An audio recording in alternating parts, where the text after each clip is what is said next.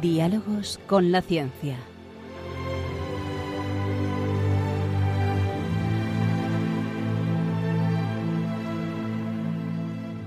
Dirigido por Javier Ángel Ramírez.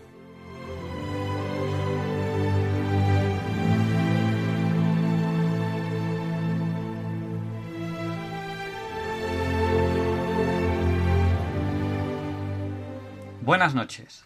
Estamos en Diálogos con la Ciencia, el programa para ti, que sabes que la verdad existe y la buscas. En Radio María, gracias a Dios, todos los viernes en sus dos primeras horas. Quédense con nosotros, no busquen en el dial, no encontrarán un programa más variado que este.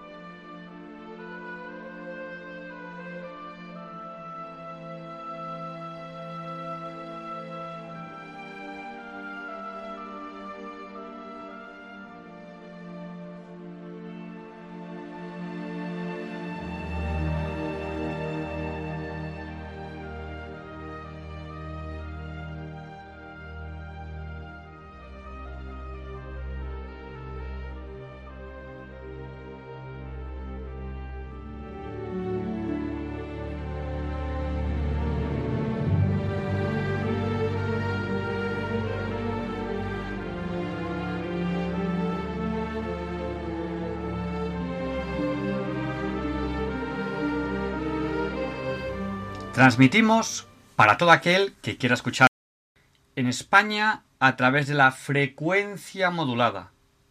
Pero si ustedes viajan y no conocen la frecuencia, pueden escucharnos también en la TDT, en la televisión digital terrestre, en los aparatos de televisión, allí donde terminan las cadenas, digamos, de vídeo y tienen las cadenas de audio. Piensen en esta opción si viajan y no conocen la frecuencia de Radio María en las principales ciudades de España pueden escucharnos a través de la moderna DAB Plus, la nueva radio digital. También como en TDT en calidad digital. Y en cualquier lugar del mundo pueden escucharnos a través de internet en www.radiomaria.es. Además, a través de esta web, en el podcast tienen el histórico de Radio María. Tienen muchísimos programas. También pueden escucharnos desde cualquier lugar del mundo a través de apps, de aplicaciones para dispositivos móviles.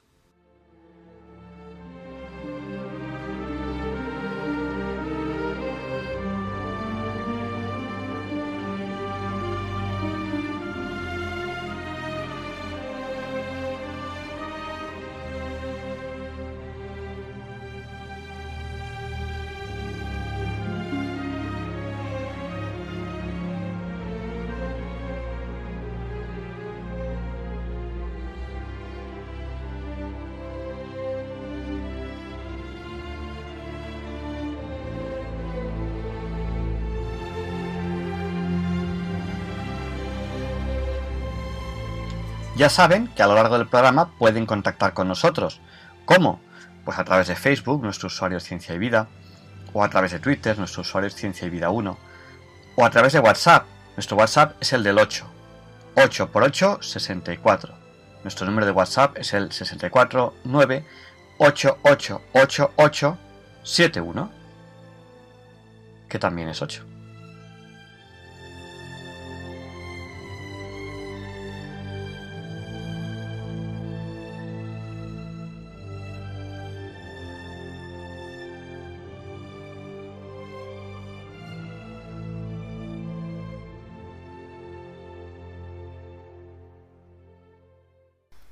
La verdad no es una idea o una ideología, no es algo abstracto como quieren hacernos creer los manipuladores.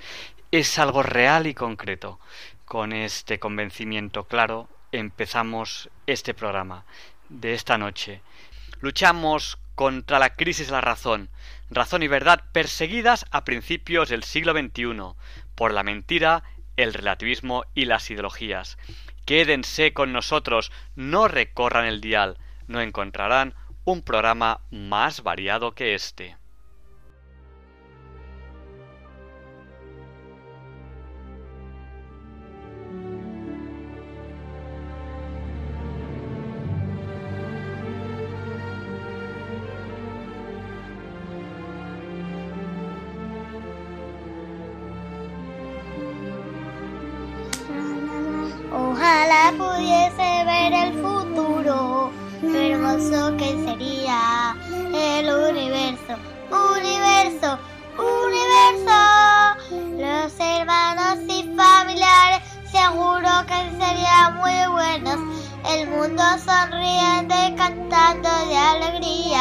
Gracias Padre Dios, gracias por la comida. Gracias Padre Dios por todo este mundo. Gracias Padre Dios.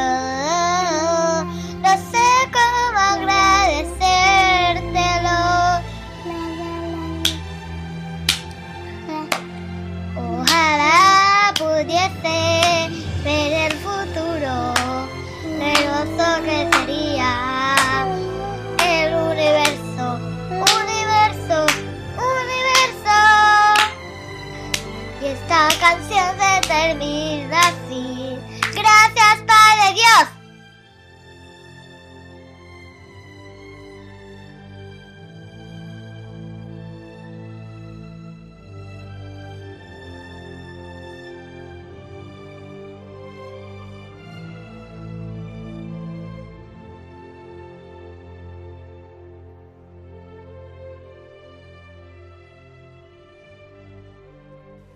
No hay duda, vamos camino hacia el futuro. Veremos el futuro, pero los niños lo verán mucho más que nosotros. Ese ojalá podamos ver el futuro se cumplirá y se cumplirá más para ellos. Son las 0 horas 7 minutos 37 segundos. Y en este programa 664 de Diálogos con la Ciencia, 621 desde que lo lleva este equipo, Leonardo Daimiel, Pérez de Madrid, presenta la sección Pensar y Sentir. Relájense y disfruten.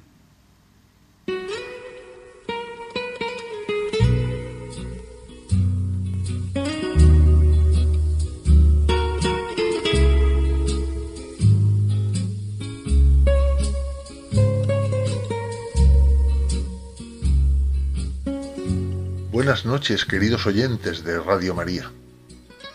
Soy Leonardo Daimiel y les agradezco mucho que estén ahora ahí al otro lado de la radio. Vamos a compartir en Pensar y Sentir hoy un texto que he leído recientemente en formato entrevista.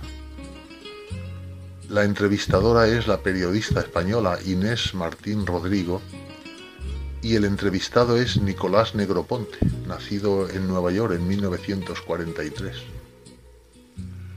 Es este un personaje fundamental en la evolución tecnológica del mundo desde la última década de los 80.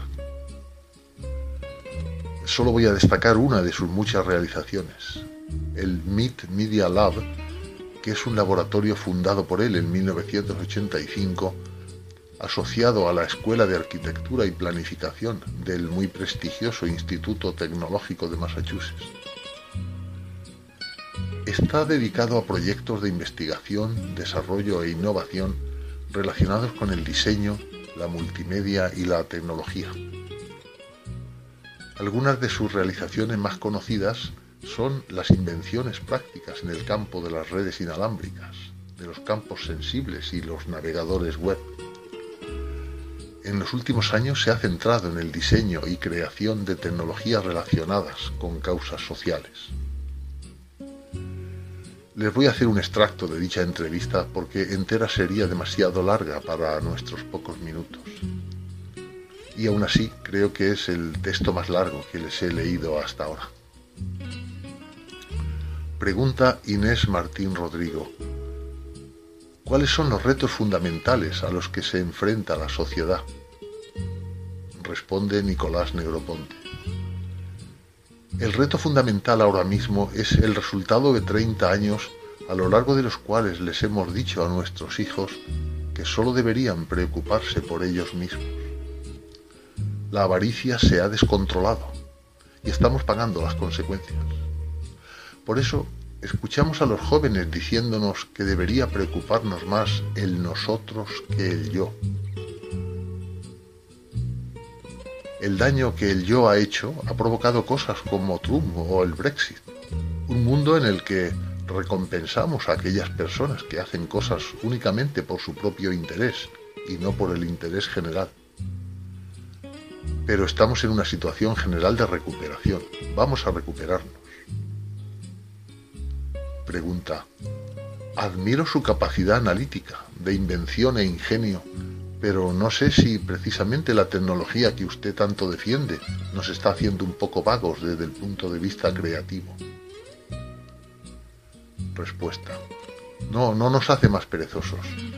Es algo que ha pasado con todas las tecnologías. Con la escritura hubo gente que pensó que al poder escribir ya no seríamos capaces de memorizar. Con las calculadoras se pensó que nos harían más débiles porque no haríamos cálculo mental, pero ha sucedido justo lo contrario. Tenemos una sociedad mucho más creativa que antes y eso viene de la capacidad de poder expresarnos de formas que antes no existían. Es verdad que según nos hacemos mayores, nos deja de gustar el cambio. La gente se siente más cómoda cuando las cosas no cambian. Pero ha habido un cambio en nuestro punto de vista sobre el cambio. Estamos más preparados para el cambio. Piense, por ejemplo, en los matrimonios del mismo sexo. Hemos llegado a todo eso en apenas 10 años un periodo muy corto de tiempo. Hemos cambiado nuestra perspectiva del cambio y eso va a seguir. Siguiendo con los cambios, ¿cómo afecta la sobreabundancia de información a nuestra memoria? Cada vez me cuesta más recordar datos y es porque sé que Internet me va a dar la respuesta, le dice la periodista. Y responde, la posibilidad de buscar algo en Internet no tiene nada de malo. Yo creo que la memorización está sobrevalorada. Antes era un gran privilegio viajar y ahora todo el mundo puede hacerlo y tener experiencias, incluso sin necesidad de viajar. Ahora vivimos un momento de consumo mucho más rápido. Yo hoy puedo hacer en un solo día lo que mis padres hacían multiplicado por tres o por cuatro y eran personas muy cultivadas, no se apoltronaban en el sofá. Ahora todo está entretejido al alcance de tu mano, en tu teléfono. Antes todo el mundo vivía en el pasado. Era como un huevo frito, todo estaba muy separado y ya no es así. Ahora está todo mezclado como en una tortilla francesa. ¿Y cómo se puede compatibilizar el respeto a la ética y la privacidad con la comercialización de nuestros datos personales en Internet? ¿Es posible alcanzar un equilibrio? Mire, si ahora sale del hotel y le atropella un coche, viene una ambulancia. Y en ese momento no le preocupan sus datos personales. Es más, lo que quiere es que lo sepan todos sobre usted. Pero todos sus datos tienen que estar en algún sitio para que puedan sacar de ahí la información que necesitan. Todos comercializamos nuestra información personal a cambio de ciertos servicios de calidad. Si alguien lleva mucho tiempo trabajando contigo y has alcanzado un grado de confianza, que con solo decir una palabra sabe a lo que te refieres, esa persona tiene tal conocimiento sobre ti que si la raptan tiene mucha información sobre ti que podría usar. Pues el mundo digital es un poco lo mismo. Estamos comercializando nuestros datos a sabiendas de que lo hacemos. No nos engañemos. Gmail funciona gratuitamente porque comercializan anuncios y tú llegas a ese acuerdo, lo aceptas. Así que protestar es un poco contradictorio, es un poco falso, porque nos ha funcionado muy bien, nos ha ayudado. Lo interesante es que gracias a eso intentas vivir una vida donde no tengas nada que ocultar. Por lo tanto, no está tan mal, porque incluso hace que nos comportemos mejor. La regulación tiene que salir de uno mismo. Debemos regularnos a nosotros mismos. Y no es un precio muy alto a pagar.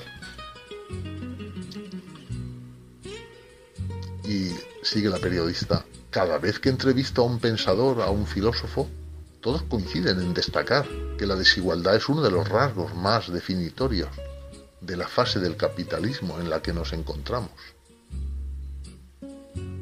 Y dice Nicolás Negroponte en su respuesta, oh, es que es un capitalismo sin ningún tipo de limitación. Tendemos a pensar en el capitalismo como sinónimo de democracia, y no es así. Ha llegado a un punto en el que tiene que cambiar y solo hay una forma, con los impuestos, haciendo más por la sociedad civil. Y no me refiero solo a los ricos. Todo el mundo tiene que participar más en la sociedad civil. No es tan difícil cambiar eso, aunque pagar impuestos no es algo que sea muy popular. Una nueva pregunta de Inés Martín Rodrigo. Me interesa mucho cómo la cultura, las humanidades pueden y deben dialogar con la tecnología, con la ciencia. Y usted es un buen ejemplo de que ese diálogo puede ser muy fructífero. Sin embargo, me descorazona ver cómo las humanidades desaparecen de los planes de estudio. Y responde Negroponte, estoy de acuerdo con usted. Todo el concepto de colegio, del aprendizaje, se tiene que replantear, reconsiderar. Lo mejor que puedes hacer, si tienes la suerte de tener padres que puedan ser un ejemplo, es aprender de ellos. La empatía no es algo que se aprende en la escuela, se aprende en la vida. ¿Y por qué siempre nos tienen que hacer elegir entre ciencias y letras? Bueno, Leonardo da Vinci no tuvo que hacerlo, pero es una dicotomía falsa. Por ejemplo, piense en la relación entre la música y las matemáticas tienen un acoplamiento muy básico, muy palpable, muy natural. Yo siempre fui bueno en letras y matemáticas y decidí estudiar arquitectura porque me parecía una buena combinación de ambas. Muchos años después me di cuenta de que la combinación de ambas, de las artes y las matemáticas, era la informática. Y eso fue posible cuando los ordenadores fueron más visuales, porque en un momento dado no lo eran. Y para terminar, ¿queda algo por inventar, señor Negroponte? Pues sí, muchas cosas. Pero no será una extrapolación de más Internet, más informática, más ordenadores. Va a ser más biológico, biología sintética. Los seres humanos hemos sido capaces de hacer cosas que son cada vez más pequeñas. Antes solo la naturaleza podía llegar hasta ahí células, genes, y de repente podemos hacerlo nosotros y estamos haciendo cosas que son artificiales y reales a la vez. Por ejemplo, en el MIT, en Media Lab, nunca podría haber imaginado que diseñaríamos ratones y ahora lo hacemos. Y esos ratoncillos están corriendo por ahí. ¿Son reales o artificiales? Deben ser reales, pero no existían antes de que creáramos esta ingeniería. Por lo tanto, también son artificiales. Todas las cosas emocionantes que pasarán en el futuro tienen que ver con que ahora somos capaces de mejorar la naturaleza. ¿Y podemos hacerlo? Por supuesto, podemos eliminar enfermedades, discapacidades. La respuesta es sí, podemos. Y eso es lo importante, lo interesante, y por ahí pasará el futuro.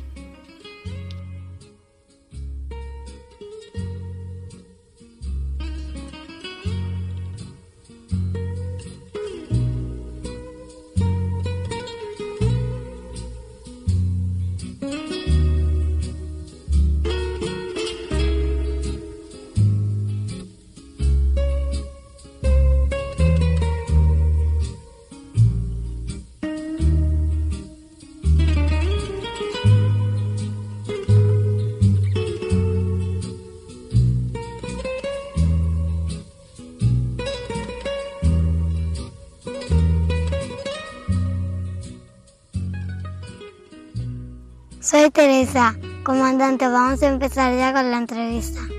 De acuerdo, Teresa, pues allá vamos.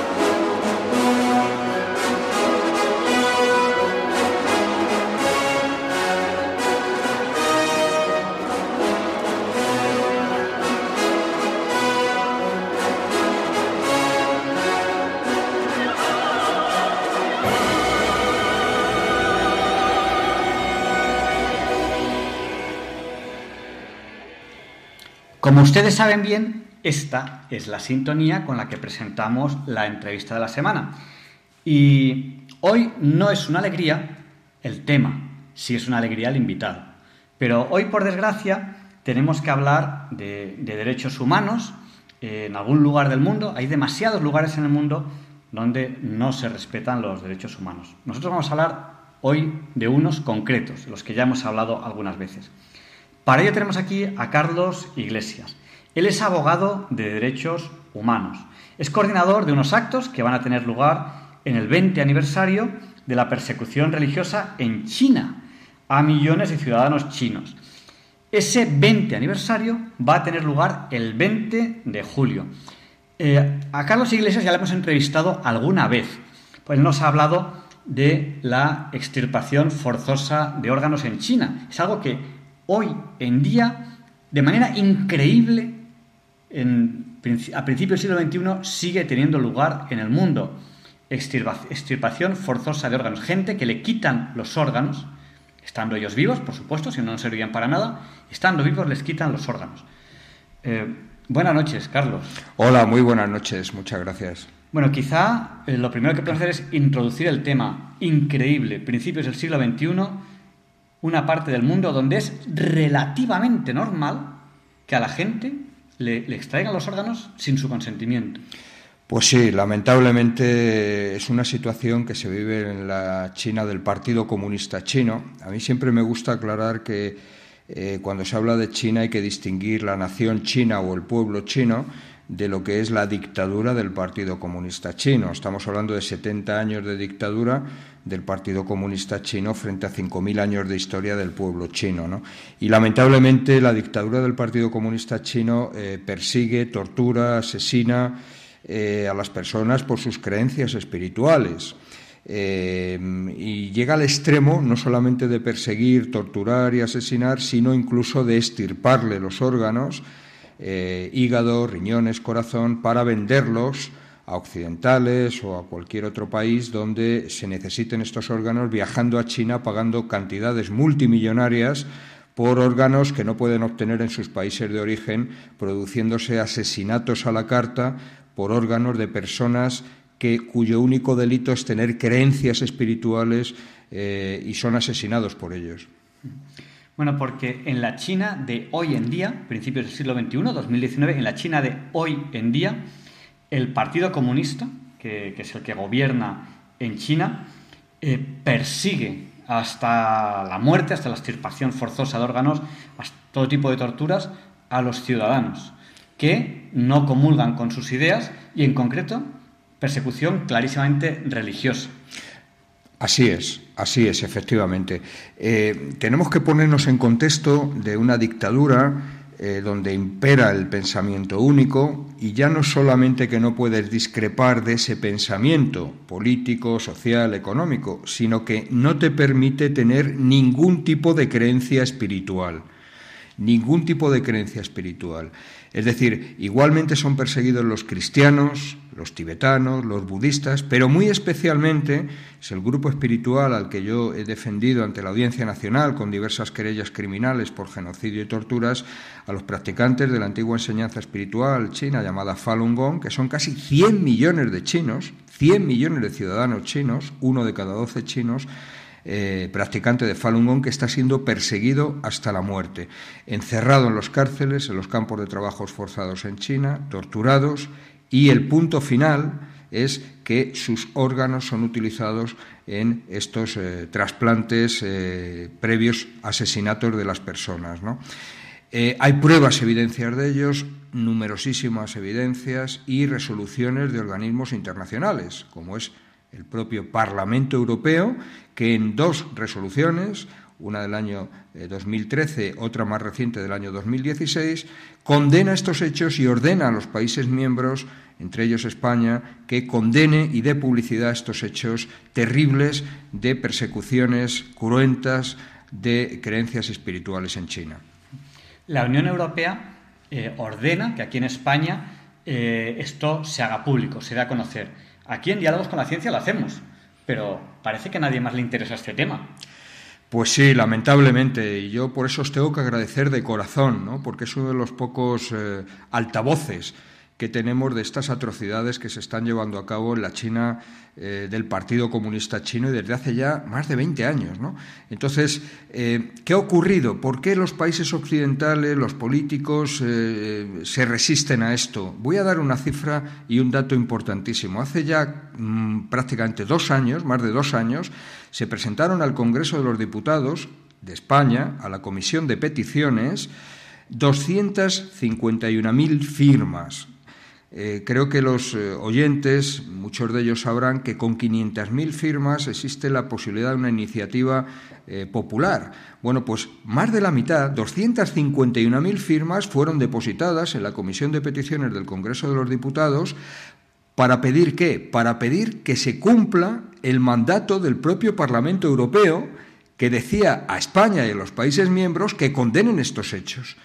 Luego, no solamente hay un mandato del Parlamento Europeo, sino que 251.000 ciudadanos, con su firma, le piden a los políticos, al Congreso de los Diputados, que condenen estos hechos y den publicidad para que se lleve a cabo, eh, se detengan estas atrocidades. Lamentablemente, dos años después, a día de hoy, no ha habido ni una sola resolución ni decisión del Parlamento español.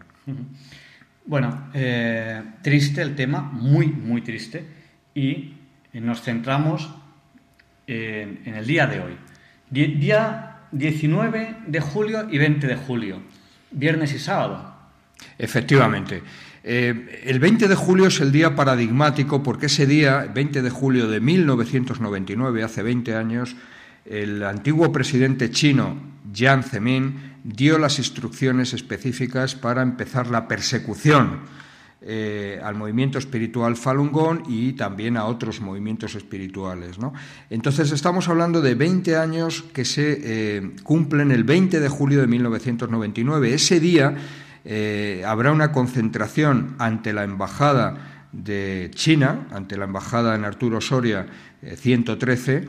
Ahí estaremos para recordar la memoria de todos los eh, las personas inocentes que han sido asesinadas, torturadas e incluso muchos de ellos sus órganos estirpados. Y estaremos el sábado 20 eh, de julio desde las eh, diez y media de la mañana hasta la una del mediodía, es decir, dos horas y media, ante la embajada china, con carteles, con algunos de ellos demostrativos de las torturas, de los eh, de las evidencias, de las pruebas y leeremos también un comunicado condenando estos hechos. Y el día anterior, viernes 19 de julio, estaremos... dentro de unas horas. Eh, sí, efectivamente. Estaremos exactamente en la Plaza del Callao para hacer una vigilia una vigilia con recogimiento en memoria de todos los fallecidos, los torturados y asesinados que se cuentan por centenares de miles en estos 20 años, posiblemente incluso alcanzando alguna cifra superior al millón de personas asesinadas en estos 20 años y que continúa a día de hoy eh, realizándose por el Partido Comunista Chino. Lo haremos en el horario entre las ocho y media, nueve de la noche hasta las once de la noche. Entonces, eh, en ese horario del viernes 19 de julio, efectivamente dentro de nada, eh, ahí estaremos en la Plaza del Callao desde las ocho y media de la tarde hasta las once de la noche en esa vigilia donde habrá velas, y habrá mucho recogimiento con carteles también ilustrativos de esas torturas eh, que, de las que, a las que mencionaba antes para recordar la memoria de todas las personas fallecidas y asesinadas por el Partido Comunista Chino. En cuanto a la extirpación forzosa de órganos, que es algo de verdad a principios del siglo XXI difícil de creer, pero fácil de comprobar. O sea, hay ciertos teléfonos que, que uno puede conseguir eh, de eh, hospitales, pues llamen de alguna manera, algo, algo, en algún momento actuarán como hospitales, digo yo, chinos a los cuales uno puede llamar ahora mismo, o sea, ahora mismo ustedes pueden descolgar el teléfono, llamar a estos hospitales y eh, ustedes se presentan, y soy un ciudadano europeo, necesito una córnea para mi ojo, necesito un riñón, necesito algo así, y sin problema usted venga aquí, le dirán, le dirán un precio alrededor de los 100.000 euros, le dirán un precio, usted irá ahí y le van a poner una córnea, un riñón. ¿Y de dónde sale esa córnea un riñón? Eh, pues en la habitación de al lado tienen a un disidente, tienen a un disidente, una persona que no tiene la ideología imperante, lo tienen ahí, eh, vivo, evidentemente, porque si no, no sería factible el trasplante, y cuando usted esté preparado, le van a extraer la córnea o le van a extraer los riñones para que usted pagando 100.000 euros al Partido Comunista eh, se vaya del país todo contento con su córnea o su riñón nuevo. Es algo increíble. O sea, parece que estemos eh, hablando del guion de una película y esto ocurre hoy en día en el mundo y ustedes lo pueden comprobar, no tiene más que descolgar el teléfono. Es impresionante.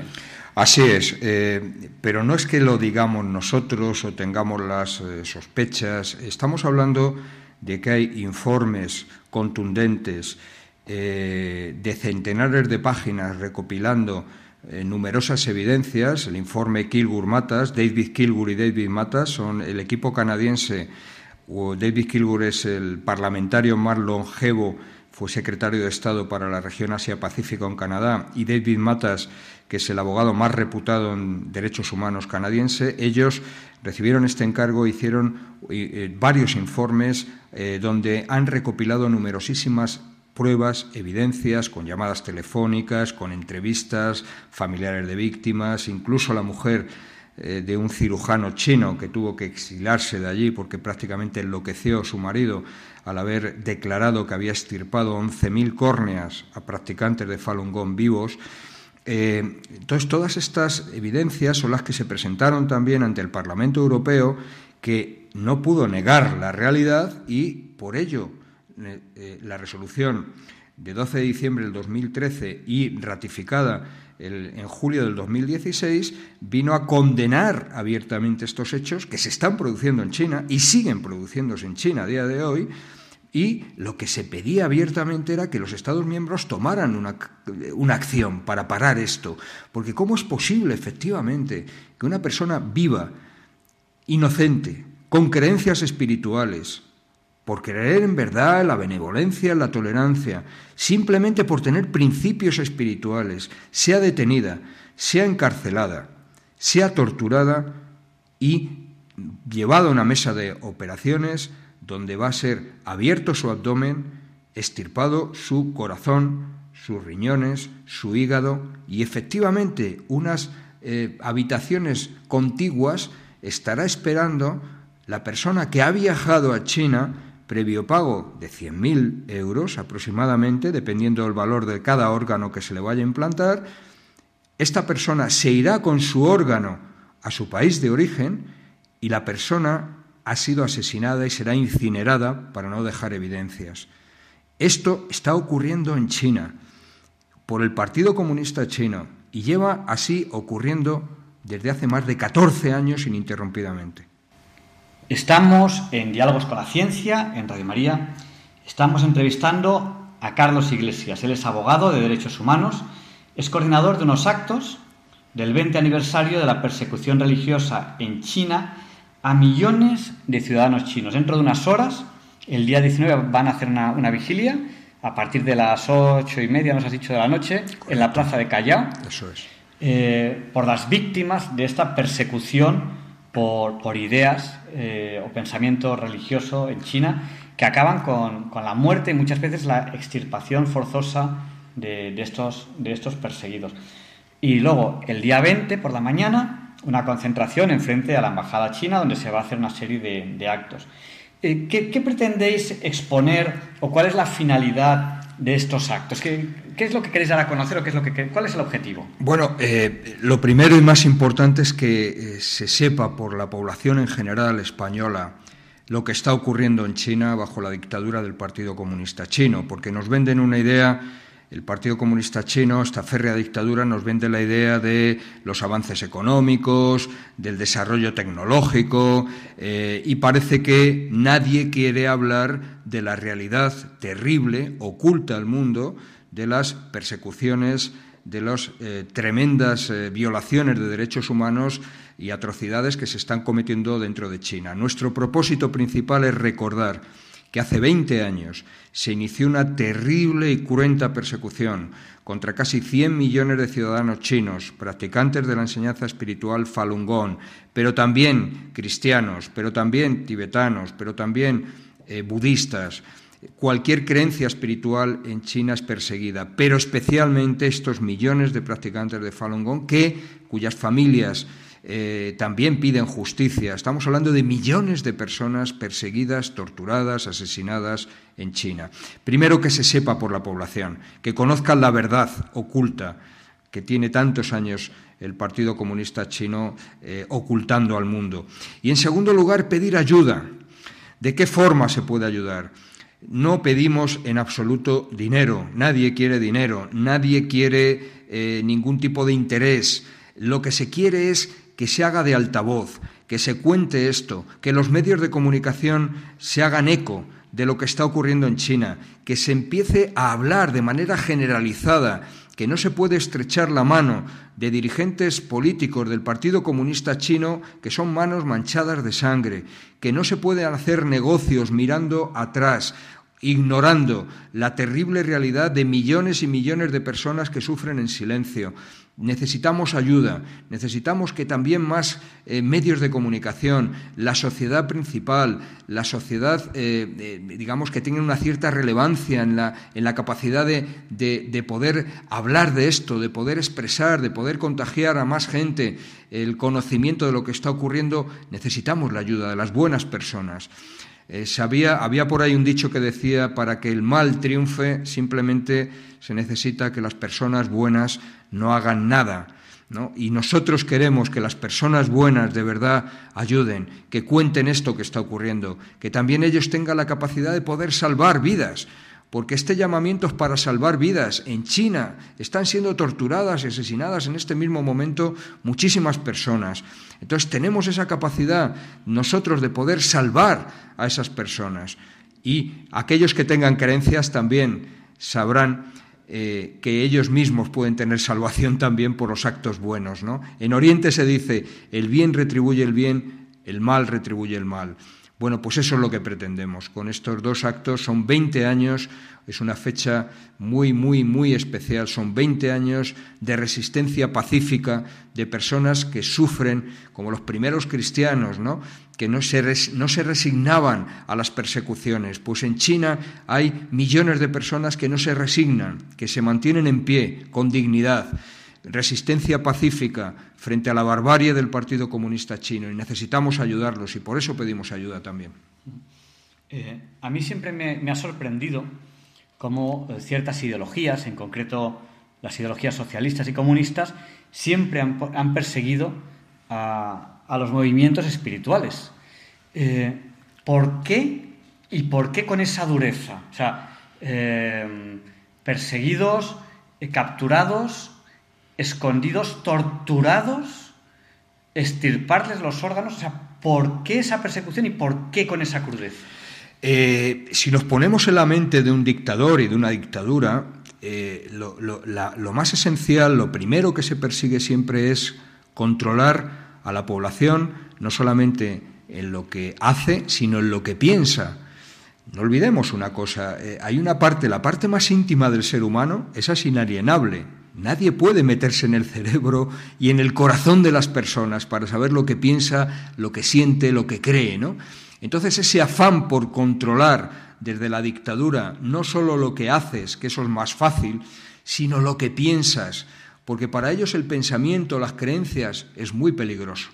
Una persona que es capaz de pensar, de sentir, de tener sus propias, de trascender y de pensar que no es solo lo material lo que tocas aquí, sino que hay mucho más, que hay, que hay, que hay un Dios, que, que, realmente, pues, y que hay un universo controlado también, ¿no? Por, no solamente por lo que vemos y tocamos aquí, sino que hay unos principios que nos rigen, unos principios universales. Esas personas son peligrosas porque ya se salen del guion, se salen del pensamiento único, y es peligroso pensar libremente, y es peligroso tener creencias, porque en la mente del dictador implica que a lo mejor una persona libre puede cuestionar esa dictadura, ¿no?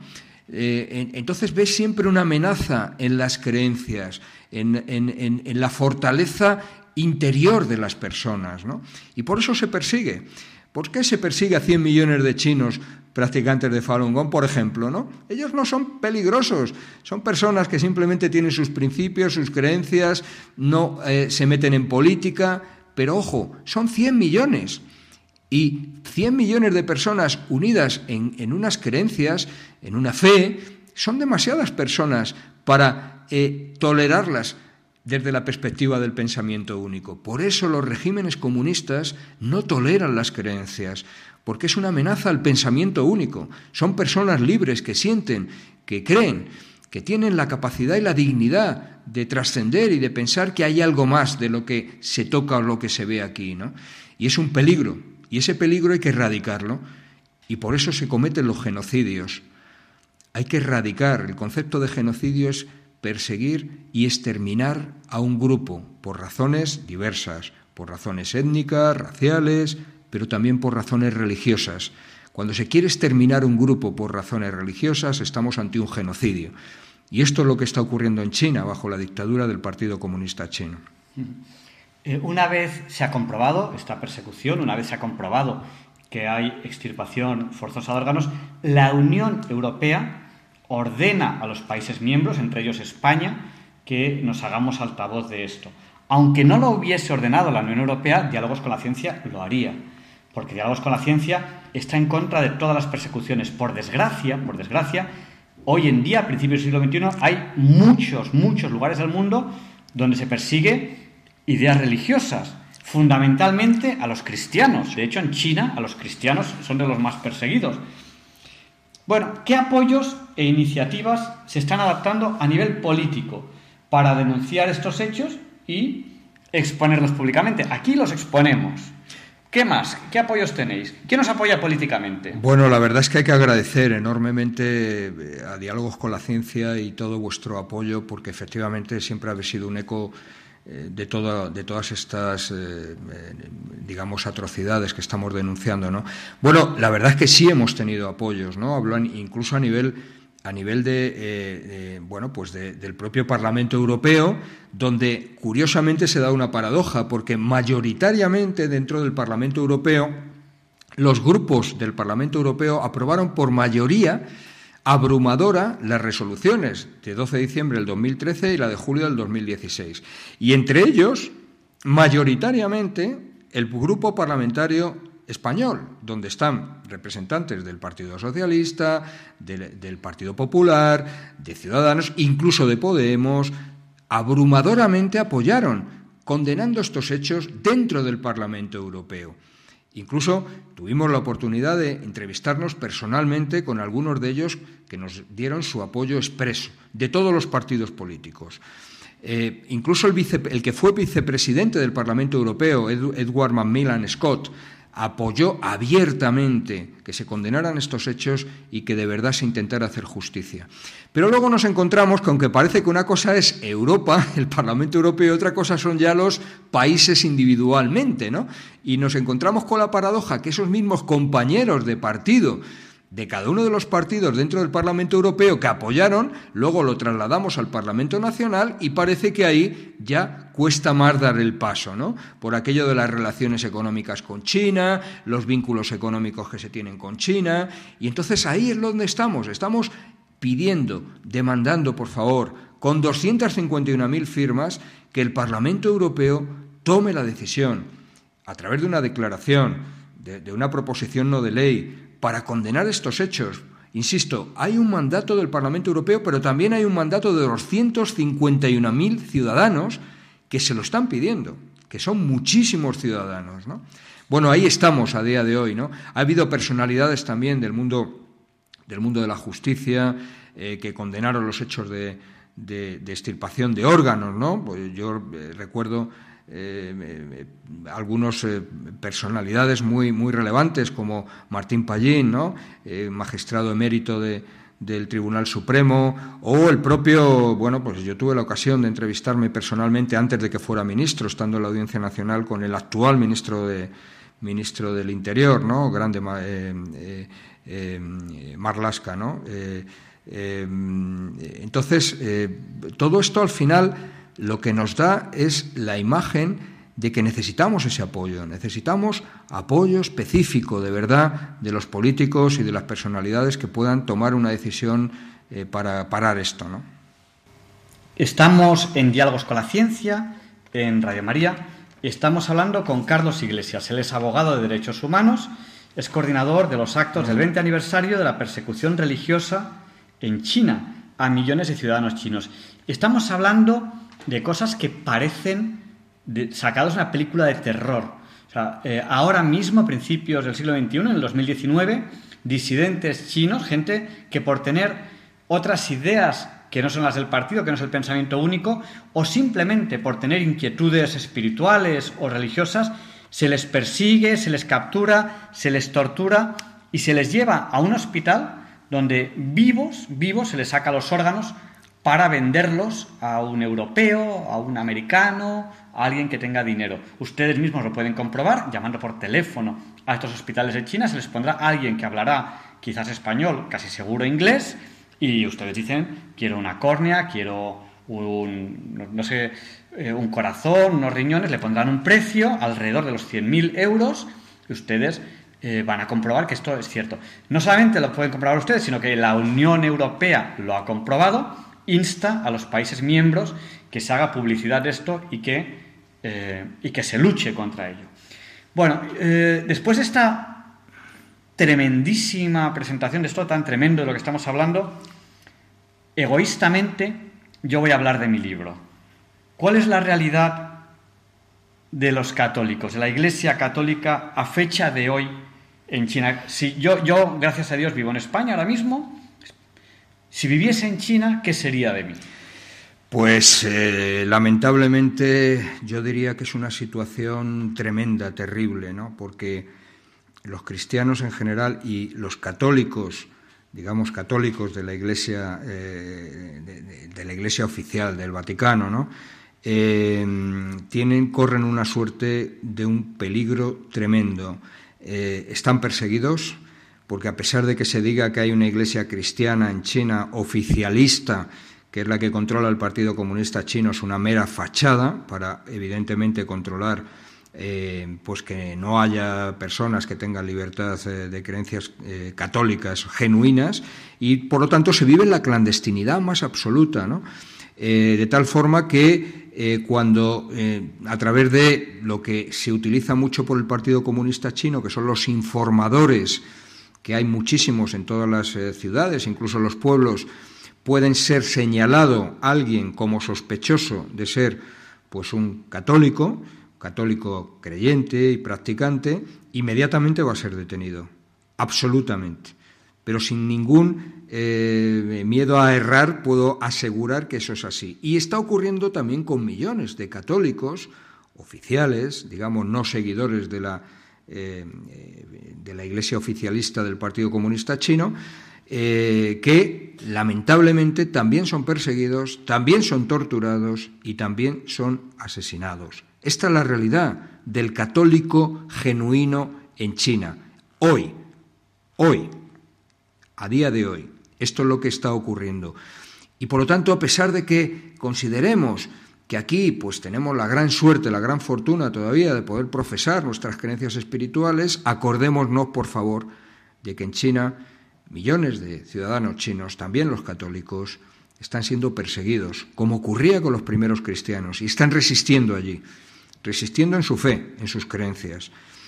Entonces, por eso es tan importante en los actos del día 19 y 20 de julio. Por eso es tan importante poder estar el 19 de julio eh, eh, en Callao, en la Plaza del Callao, desde las ocho y media. ¿En, Madrid? En Madrid, efectivamente. La Plaza del Callao de Madrid, ocho y media, entre ocho y media y nueve empezaremos hasta las once de la noche, con esa vigilia eh, con recogimiento, donde con velas también y fotografías de fallecidos, con imágenes incluso un poco fuertes de las torturas a las que están siendo sometidos, se va a hacer in memoriam, en recuerdo de todas estas víctimas que están resistiendo con dignidad, con muchísima fortaleza interior, la persecución cruenta del Partido Comunista Chino. Y por eso es también tan importante el día 20 de julio, el día siguiente, sábado, dentro de unas horas, efectivamente, prácticamente, estamos hablando de dentro de unas horas viernes y dentro de unas horas siguientes el sábado, 20 de julio, donde enfrente de la embajada, eh, desde las diez y media de la mañana hasta la una. de la embajada china. China, correcto, desde la, de la embajada china en Arturo Soria, calle Arturo Soria 113 en Madrid, Arturo Soria 113 en Madrid, enfrente de la Embajada China. Ahí estaremos también desde las diez y media de la mañana hasta las 13 horas, hasta la una del mediodía, donde haremos lectura de un comunicado condenando estos hechos, donde también estará alguna de las víctimas que ha podido escapar y que vive aquí, y vive en, Barcelona, y que va a poder dar testimonio como víctima. Es una mujer, eh, se llama Cris, aquí el nombre en España, tiene asilo, afortunadamente las autoridades españolas le han dado asilo por la persecución, donde incluso ella va a poder dar testimonio directo de la persecución que vivió en China y donde de alguna manera también haremos esta eh, pues eh, comentarios, reflexiones hacia toda la gente que esté allí para aclararles la verdad, la verdadera y única realidad que se está viviendo en China bajo la dictadura del Partido Comunista Chino. Pues muchísimas gracias. Eh, el tiempo en la radio es así, pasa volando y no nos da tiempo a más, cosa que es una pena porque nuestra conciencia nos obliga a tratar estos temas. Cuando hay eh, personas perseguidas, cuando hay cristianos perseguidos, cuando, cuando hay católicos perseguidos, aparte de que la, de que la Unión Europea pues nos, nos indica que, que, debemos hacerlo, pero nuestra conciencia nos, nos lleva a ello. Si alguien quisiera más información sobre estos temas, ¿cómo puede...? Bueno, ahí eh, voy a dar dos, páginas web donde va, se va a poder obtener mucha información. Para el tema de la persecución en China es www. Asociación Falun Dafa, como suena, asociación Falun, F-A-L-U-N, Dafa, todo seguido, asociación falundafa.es y luego eh, otra web para el tema de las extirpaciones de órganos, donde hay eh, una organización no gubernamental que es DAFO, es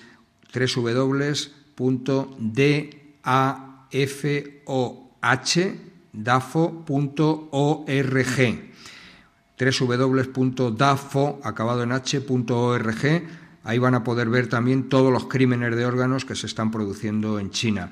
Y agradecer a todas las personas que de buen corazón, personas buenas, puedan asistir y apoyarnos de alguna manera para dar más visibilidad a estas atrocidades.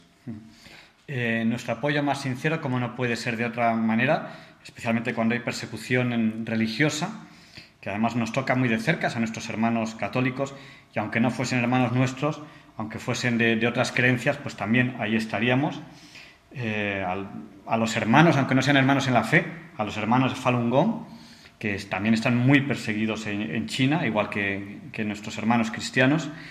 Y bueno, la radio es así, tenemos que terminar ya la entrevista, pero hay personas que acaban de llegar, porque la radio es así, hay gente que viene, gente que va, eh, o han llegado al final y dice, bueno, ¿y de qué están hablando? Bueno, pues yo les anticipo que estamos en Diálogos con la Ciencia, entrevistando a Carlos Iglesias. Él es abogado en Derechos Humanos, es coordinador de los actos que van a tener lugar eh, mañana. Bueno, mañana no, ya hoy, día 19, dentro de unas horas, en la Plaza de Callao, a las ocho y media de la noche, y el día 20 por la mañana, enfrente a la Embajada China en la calle Arturo Soria. Eh, a esta gente que acaba de llegar, ¿cómo le resumimos esto de lo que hemos estado hablando? Que no es poco. Bueno, simplemente eh, vamos a concentrarnos en estos dos días, 19 de julio, eh, mañana, eh, prácticamente ya hoy, efectivamente, a las ocho y media de la tarde hasta las once de la, noche en la Plaza del Callao con una vigilia y, y, pasado mañana, prácticamente ya el día 20 de julio, sábado, desde las diez y media de la mañana a la una, enfrente de la Embajada China en la calle Arturo Soria 113, para reivindicar que simplemente dar a conocer las atrocidades que la dictadura del Partido Comunista Chino está llevando a cabo en el 20 aniversario, 20 años ya de persecución, creencias espirituales, eh, donde están siendo perseguidos cristianos, tibetanos, budistas, eh, por supuesto católicos, pero muy especialmente los practicantes de Falun Gong, 100 millones de ciudadanos chinos perseguidos por sus creencias de una manera atroz, no solamente torturándoles, eh, asesinándoles, sino incluso llegando a la barbaridad y a la atrocidad de estirparles sus órganos para venderlos en trasplantes eh, de órganos a occidentales que viajan a China porque no pueden obtener estos órganos en sus países de origen debido a las largas listas de espera y previo pago de hasta 100.000 euros por órgano, pues se llevan un hígado, un riñón, un corazón de personas que son asesinadas, prisioneros de conciencia, eh, que se han realizado por centenares de miles en estos 15 últimos años en China. Y estas atrocidades se están cometiendo hoy, a la luz del mundo, después de 20 años, y sigue haciéndose. Necesitamos que las personas de buen corazón lo sepan, que den un paso adelante, que no solamente se enteren y lo cuenten, sino que también apoyen para poner un altavoz y que más personas puedan eh, ayudar dando a conocer lo que está ocurriendo. Queremos salvar vidas salvar a personas inocentes eh, que puedan tener esa posibilidad de salvación y con su ayuda podemos conseguirlo en estos dos actos. Muchas gracias. Pues muchas gracias y buenas noches. Eh, una entrevista fabulosa, un tema muy triste. A, a principios del siglo XXI que estamos, que me parece increíble que en el 2019 pasen estas cosas en el mundo. Muchas gracias y buenas noches. Muchísimas gracias a vosotros, Diálogos con la Ciencia, que es un placer porque de verdad sois en ese sentido el estandarte, una de las voces que con todo el paso adelante que dais y sin temor y sin ningún tipo de simplemente ejercitando la conciencia que efectivamente yo creo que es la parte más esencial del ser humano. Estáis dando un ejemplo también y yo creo que hay que agradeceros a vosotros de corazón esta iniciativa. Muchas gracias. Gracias y buenas noches. Soy Teresa. Luis Antequera nos explica por qué no es una noche cualquiera. It's a lovely day today, and whatever you've got to do, I'd be so happy to be doing it with you. But if you've got something that must be done, and it can only be done by one, there is nothing more to say except it's a lovely day for saying it's a lovely day.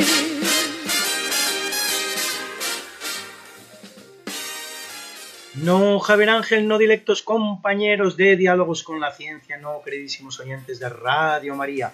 Claro que no es un día cualquiera, ningún día es un día cualquiera, y este 19 de julio, que nos disponemos a comenzar hoy tampoco, porque en fecha tal, pero del año 64 después de Cristo, en Roma, empieza el gran incendio que, según todo apunta, provoca Nerón para hacer espacio en el centro de la ciudad a su megalómano palacio.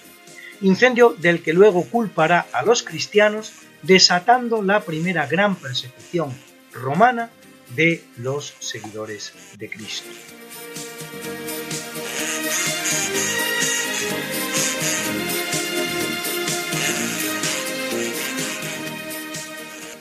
Y es un día de importantísimas batallas en España. Así, en 711, cerca del río Guadalete, se enfrentan los ejércitos visigodo y musulmán. La victoria de Tariq ibn Ziyad supondrá la conquista casi total de la península ibérica por los musulmanes. Ese mismo año, Córdoba y Toledo. Uno más tarde, Sevilla y Mérida. Tres más tarde, Zaragoza y, en 718, Barcelona. En 1195, en el marco de la Reconquista, tiene lugar la batalla de Alarcos entre los ejércitos cristianos de Alfonso VIII de Castilla y almohade de Abu Yusuf Yaqub al-Mansur, Yusuf II, formados cada uno por 300.000 soldados. La batalla se salda con la derrota castellana, sí, pero allana el camino a la gran victoria cristiana 17 años más tarde en las Navas de Tolosa, en 1212, paso fundamental para la recuperación definitiva de España. Y en 1808, en el marco de la francesada en la ciudad de Bailén, un ejército español mal armado pero aguerrido y heroico al mando del general Castaños derrota al ejército napoleónico hasta ese momento invicto. Este revés decide a Napoleón a intervenir personalmente en España para retomar el control de la situación.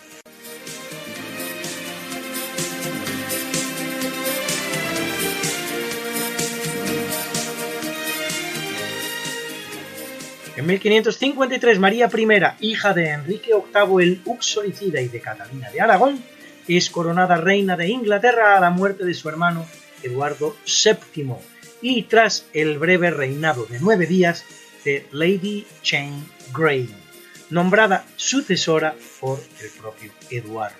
María, que casará con su primo Felipe II de España, realizará un intento frustrado de retorno del reino al catolicismo. Y en 1849 entra en vigor en España el sistema métrico decimal en todas las transacciones comerciales.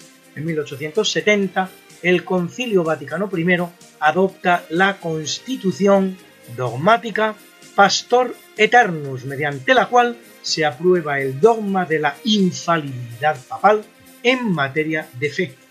Ojo, no en ningún otro tipo de materia. Dogma del que hasta la fecha el papado solo ha hecho uso en una única ocasión, cuando en 1950 el Papa Pío XII aprueba el que hasta la fecha es el último dogma de la Iglesia, el de la asunción de la Virgen María al cielo en cuerpo y alma.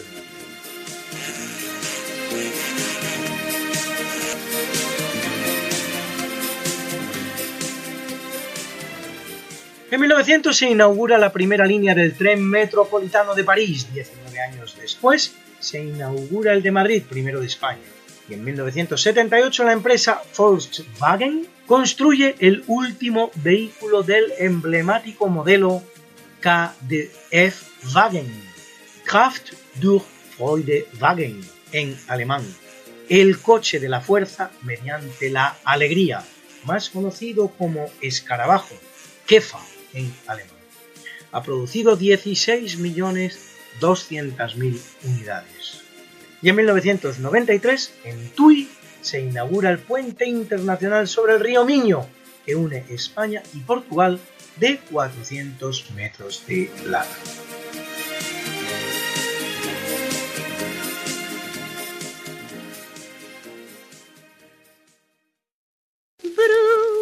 Bruna nació María y está en la cuna, nació de día, tendrá fortuna. Por dar a la madre su vestido largo y entrar a la fiesta con un traje blanco. Y será la reina cuando María cumpla 15 años te llamaremos Negra María, Negra María que abriste los ojos en carnaval. En el capítulo del natalicio nace en 810 Muhammad ibn Ismail al-Bukhari, erudito persa, uno de los más respetados compiladores del Hadith, fuente que recoge los dichos del profeta, segunda fuente del Islam después del Corán, dotado, al-Bukhari, de una memoria que ha pasado a la historia. En 1680, Filippo Raguzzini, arquitecto italiano del periodo rococó, autor del hospital y la iglesia de San Galicano y de la plaza de San Ignacio, ambas en Roma. Y en 1814, el norteamericano Samuel Court, inventor del revólver pistola con un cilindro rotativo como cargador. En 1834, el pintor y escultor francés Edgar Degas uno de los grandes impresionistas, padre de tantas escenas de danza.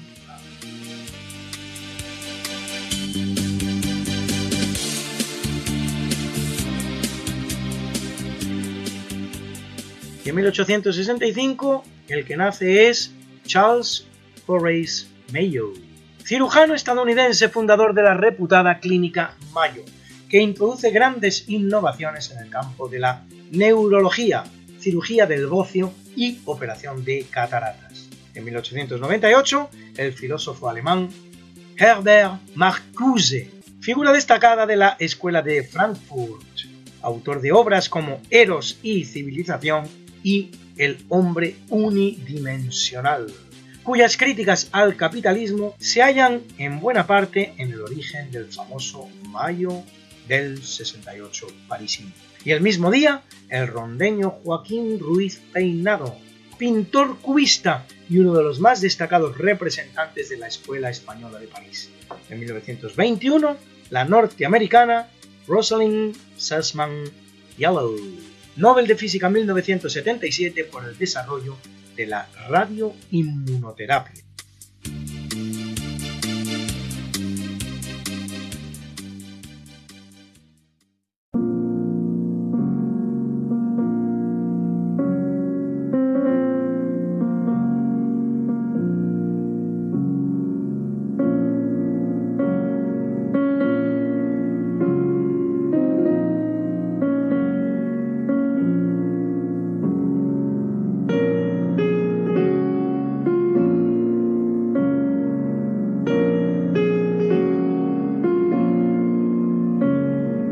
Capítulo del obituario muere en 514 San Símaco, quincuagésimo primer papa de la Iglesia Católica, que lo es entre 498 y el año de su muerte, el cual habrá de enfrentarse al antipapado de Lorenzo e inicia la construcción del Palacio Vaticano. En 1374 el poeta lírico y humanista Francesco Petrarca, que aúna el pensamiento cristiano con la clásica, autor del Canzoniere, dedicado en buena parte a sus platónicos amores con la bella Laura de Noves.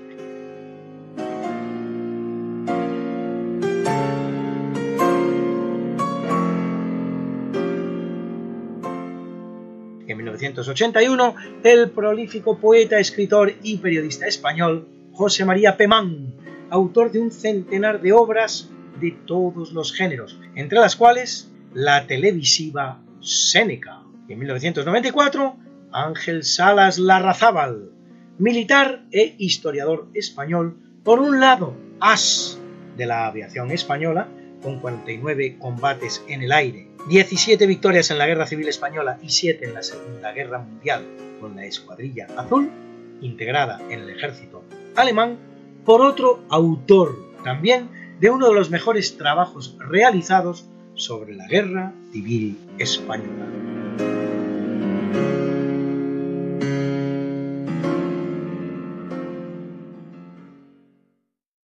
Qué linda está la mañana en que vengo a saludarte Venimos todos con gusto y placer felicitarte. El día en que tú naciste, nacieron todas las flores. En la pila del bautismo cantaron los ruiseñores ya viene amaneciendo, ya la luz del día nos dio.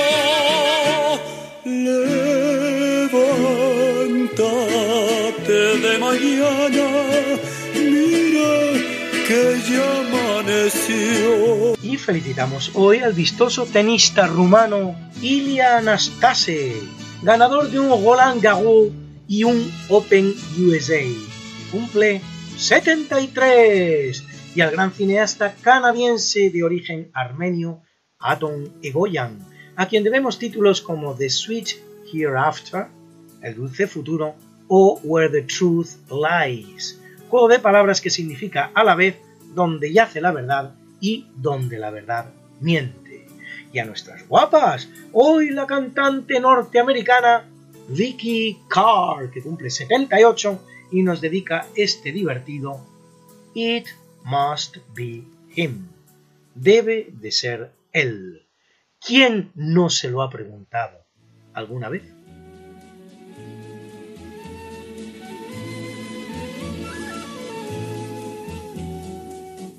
I tell myself what's done is done. I tell myself don't be a fool. Play the field, have a lot of fun. It's easy when you play it cool. I tell myself, don't be a chump. Who cares? Let him stay away. That's when the phone rings and I jump. And as I grab the phone, I pray. Let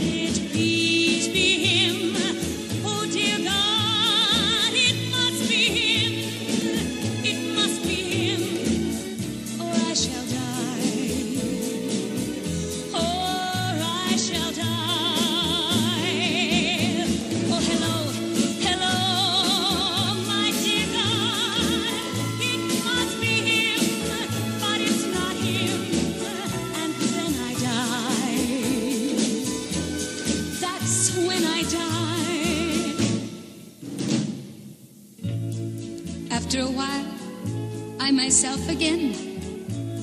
I pick the pieces off the floor, put my heart on the shelf again. He'll never hurt me anymore. I'm not a puppet on a string. I'll find somebody else someday. That's when the phone rings. And once again, I start to pray. Let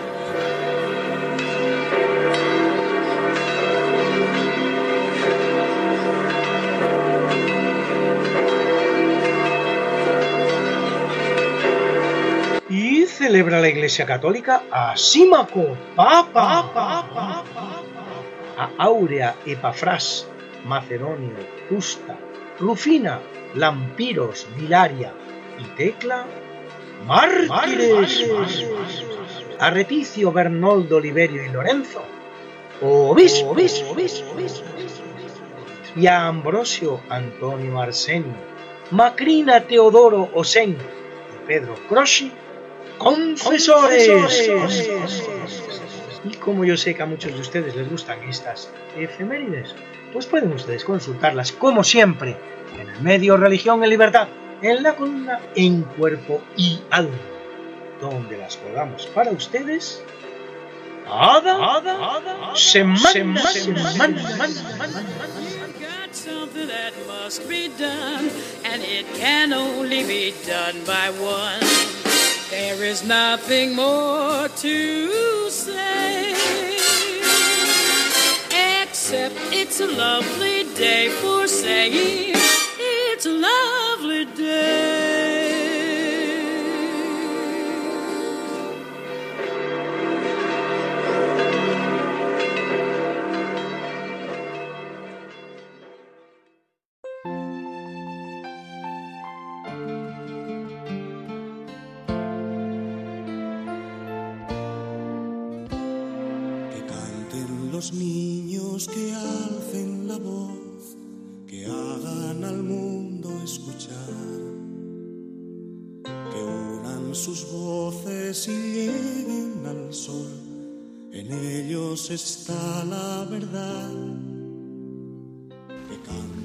Good evening and welcome to this session. A preguntas sencillas a conceptos complejos. In this program, dia- diálogos con la ciencia. With the key? En Radio María Spain. With the Good evening, Balduino. How old are you? I am 13 years old. Balduino tiene 13 años. ¿Qué quieres preguntar esta noche a Diálogos con la Ciencia? Que, por, que si eh, que el ser humano fuera tan inteligente como lo es ahora o si lo fuera cualquier otro animal, eh, fue cuestión de, de lo que se conoce como casualidad o, o fue una necesidad de la naturaleza.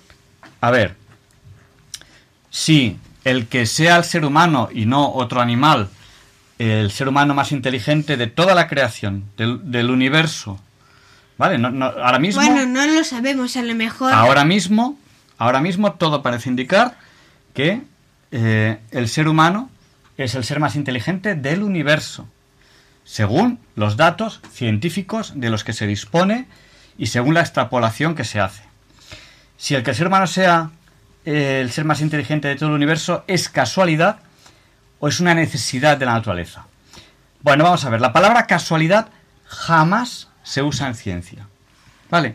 La palabra casualidad la utiliza mucha gente sin profundizar mucho en ciencia para decir que científicamente no tienen idea. Vale, para decir no sé, no sé lo que hay ahí.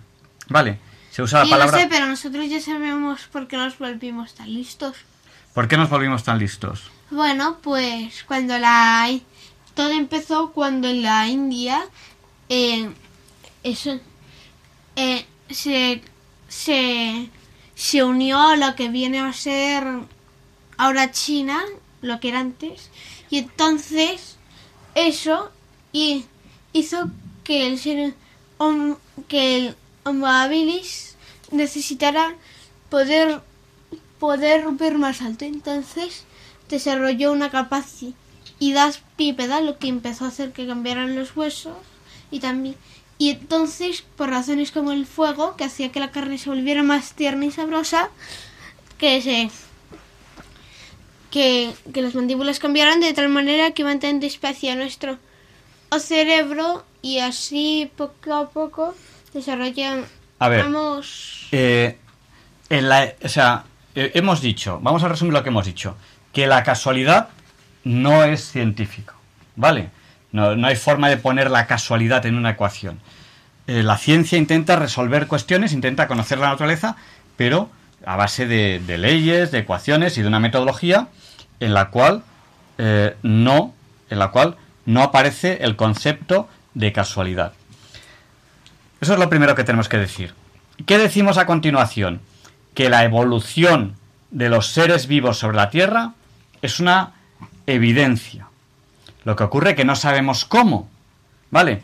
Ahora creemos, la, ciencia cree que hay una evolución, cree que está cree que es suficientemente evidente, pero no sabe cómo, no sabe cómo se produce esa evolución. ¿Vale? Cómo se pasa de especies más simples a especies más complejas. Que eh, en, ese, en esa evolución se ha llegado al ser más inteligente sobre la Tierra y en principio que nosotros tengamos y pensemos sobre el universo. Las ecuaciones de Drake, que son unas ecuaciones, invitan a pensar que somos el ser más inteligente del universo. Y son las ecuaciones de Drake, no es una creencia. ¿Vale? Entonces la ciencia a fecha de hoy apunta a que no hay en el universo un ser más inteligente que nosotros.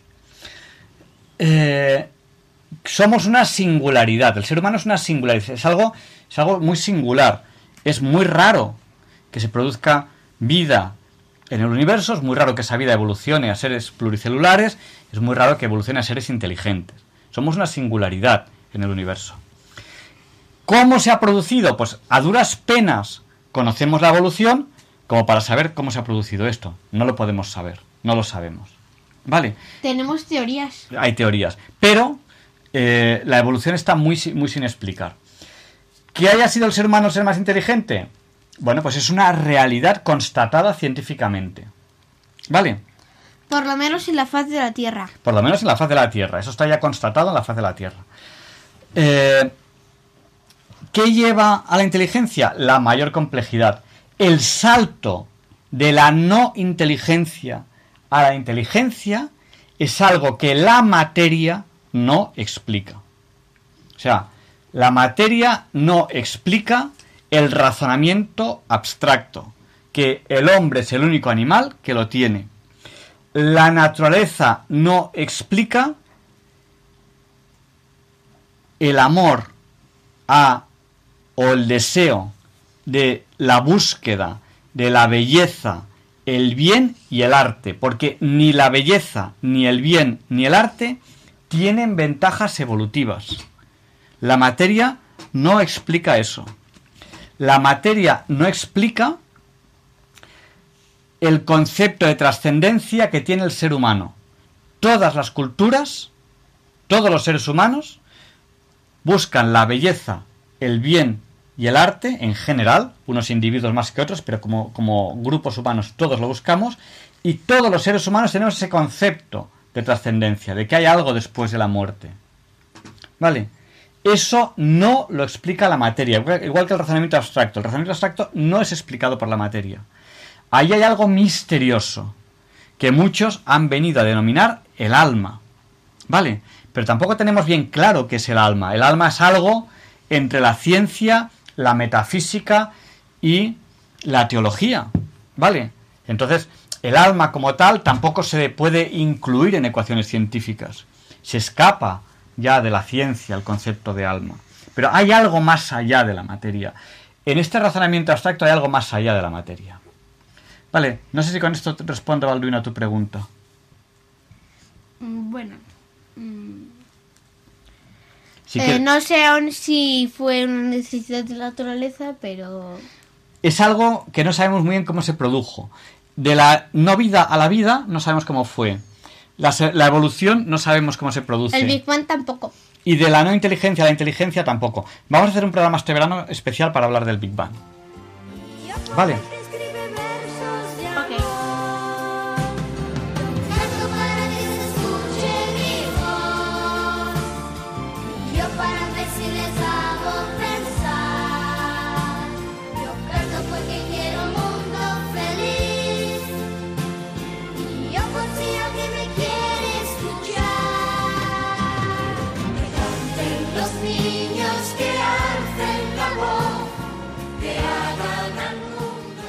Good evening, Ruth. How old are you? I am 11 years old. Ruth tiene 11 años. ¿Qué quieres preguntar esta noche a Diálogos con la Ciencia? Buenas noches, comandante. Mi pregunta es que el que inventó el teléfono móvil, hay mucha gente que lo utiliza y que nos sirve para mucho.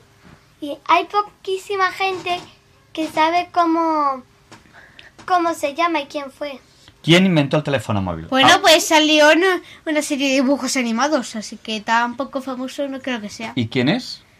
Eh, no me acuerdo, dejé de ver esa serie. A ver, eh, hay personas eh, que brillan y que se les llama genios, es una forma de llamarles. Un genio de nuestra época, dime Marta. Pues que yo creo que los que inventaron el teléfono móvil son los de los 80. Son los de los 80. A ver, hay gente que, que, brilla, que, tiene ideas geniales, eh, que es muy inteligente. Pero la inteligencia tiene que estar apoyada por el trabajo. En Estados Unidos hay una cultura que invita, invita a la gente a investigar, a trabajar, etcétera. En España no. En España, o sea, siempre la investigación, o sea, los genios no aciertan nunca a la primera. Es muy raro que un genio acierte a la primera. Entonces, normalmente una persona en Estados Unidos pide un préstamo, se mete en un proyecto, le sale mal, pierde el dinero, pide otro préstamo, tal y así, y en una de esas consigue tirar adelante. En España eso es, eso es imposible, es impensable. En España somos una cultura completamente en contra de la innovación, completamente en contra de la investigación. ¿Por qué? En España pides un préstamo, te sale mal, quiebras, nunca nadie más te vuelve a dejar dinero. Se acabó. ¿Vale? En España tenemos una cultura completamente en contra de la innovación. No apoyamos absolutamente nada a las personas que quieren innovar. ¿Vale? Bueno, pues en Estados Unidos sí. Por eso en Estados Unidos tienen los genios que tienen, que aquí en España pues no los tenemos, porque eh, enseguida les cortamos las alas. Además, en España tenemos una sociedad muy envidiosa que cuando a alguien le va bien, en vez de alegrarnos todos, no hacemos más que tirar de piedras. En España somos una sociedad muy envidiosa. Imaginaos si somos envidiosos que en España tenemos uno de los impuestos más altos del, del, mundo y sin embargo queremos que nos suban los impuestos. ¿Por qué? Para fastidiar al otro. ¿A mí me perjudica? Sí, pero le perjudica más al, al que tiene más. Quiero hacer el, el, todo el daño que pueda. ¿Vale? Es algo... Entonces España no está nada preparado para la innovación. Dime, Ruth. Entonces, ¿fue un estadounidense quien... Fue un estadounidense. Entonces es una persona que eh, después de muchos inventos y muchas consiguió inventar un ordenador, un ordenador que él quería que fuese tan sencillo de manejar como tan sencillo de manejar como para que lo use un niño como una manzana y al ordenador le llamó manzana, le llamó Apple. Él quería un ordenador tan sencillo de manejar como una manzana. Ese señor que hizo muchos inventos fracasó en muchos otros, fracasó en muchos otros, pero fue avanzando, hizo muchos inventos, fue el que, no solo él, sino con su equipo de trabajo, desarrolló el teléfono móvil. Y su nombre era... Su nombre era... Steve, Steve Jobs. Steve Jobs. Steve Jobs. Eh, vale, Estefanía, ¿no? Steve, Steve, Steve, Estefanía. Steve Jobs. Vale. Bueno, Steve Jobs era un genio. Hay gente que le critica por, por, asuntos personales. Yo no digo que en la vida personal fuese, fuese muy bueno o fuese muy malo. Yo ahí no me meto. Intelectualmente fue una persona que trabajó mucho, estaba emocionado con su, con su, con su carrera, con su profesión y trabajó mucho. La gente le critica por decir que en su vida familiar trató mal a sus familiares. Bueno, yo ahí no me voy a meter. Yo voy a hablar de él como su vida profesional. Pero sobre todo, muy importante, estaba apoyado por, la, por una cultura, que es la cultura norteamericana, la que apoyan a la persona que es innovadora, a la persona que quiere prosperar. Vale, en Estados Unidos el que quiere prosperar se ve, se ve apoyado. Bueno, pues Steve Jobs inventó el, el, teléfono móvil. Steve Jobs tuvo una enfermedad muy grave, tuvo un cáncer, y cuando hay un cáncer que hay que hacer, inmediat inmediatamente hacer caso a los médicos. Bueno, pues él ahí cometió un error, y es que no hizo caso a los médicos, él tenía una ideología más parecida a la nueva era, al budismo, y él quiso curarse por medios naturales. Cuando se dio cuenta que era un error y ya, se, y ya se, operó, era tarde. Steve Jobs falleció por un cáncer. Si se hubiese operado al principio, ¿hubiese sobrevivido o no? Nunca se sabe. El que hubiese pasado, si tal, es algo que ni en, ni en este caso ni en ningún otro se sabe, ¿no? Pero. Y, y, y Steve Jobs ha fallecido. Desde aquí yo quiero hacer una memoria muy positiva hacia la invención y el trabajo de Steve Jobs, que me parece una persona absolutamente excepcional desde el punto de vista profesional y desde el punto de vista intelectual, y se le va a echar mucho de menos, porque la gran empresa que creó Steve Jobs se llama Apple. Apple, y Apple sin Steve Jobs ya no es lo mismo, ¿vale? ¿Por qué no? Pues mira, que, porque no hace saltos tan grandes. ¿qué ves aquí? Un portátil de Apple de la época de Steve Jobs.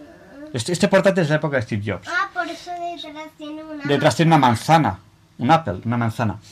Eh, Con un hueco... Desde que falleció Steve Jobs, hace ya muchos años, no ha habido grandes avances, por ejemplo, en este tipo de ordenadores. Vale, Steve Jobs... Pero no hubiéramos dado pasos tan grandes que a lo mejor ya estaríamos... Claro. Lo que queremos que ya tendremos en el siglo Estábamos avanzando muchísimo por los, entre comillas, inventos de Steve Jobs Y desde que falleció Steve Jobs, la tecnología ya no avanza al ritmo que él la animaba a avanzar. Le echaremos mucho de menos. Yo personalmente le echo mucho de menos. ¿Le conociste? No, no le conocí. Yo tengo un jersey. Steve Jobs presentaba las cosas con un jersey de manga larga negro. Y yo tengo un jersey de manga larga negro. Yo siempre digo en plan de broma, digo, cuando falleció Steve Jobs, dijo, este, este jersey para mi fan número uno, porque yo tengo un jersey igual que el suyo. Y la gente me dice, es igual que el de Steve Jobs. Digo, no, no, es el suyo. Me lo dio a mí. No, no es verdad, es una broma que yo gasto. ¿Vale? Y siempre echaremos de menos esa frase de and one more thing. Cuando él, cuando él presentaba sus inventos, explicaba los inventos y cuando ya hacía así como si lo hubiese explicado decía, ah, y una cosa más. Y explicaba otra genialidad. El and, and one more thing, y una cosa más, ¿no? Siempre echaremos de menos esa frase.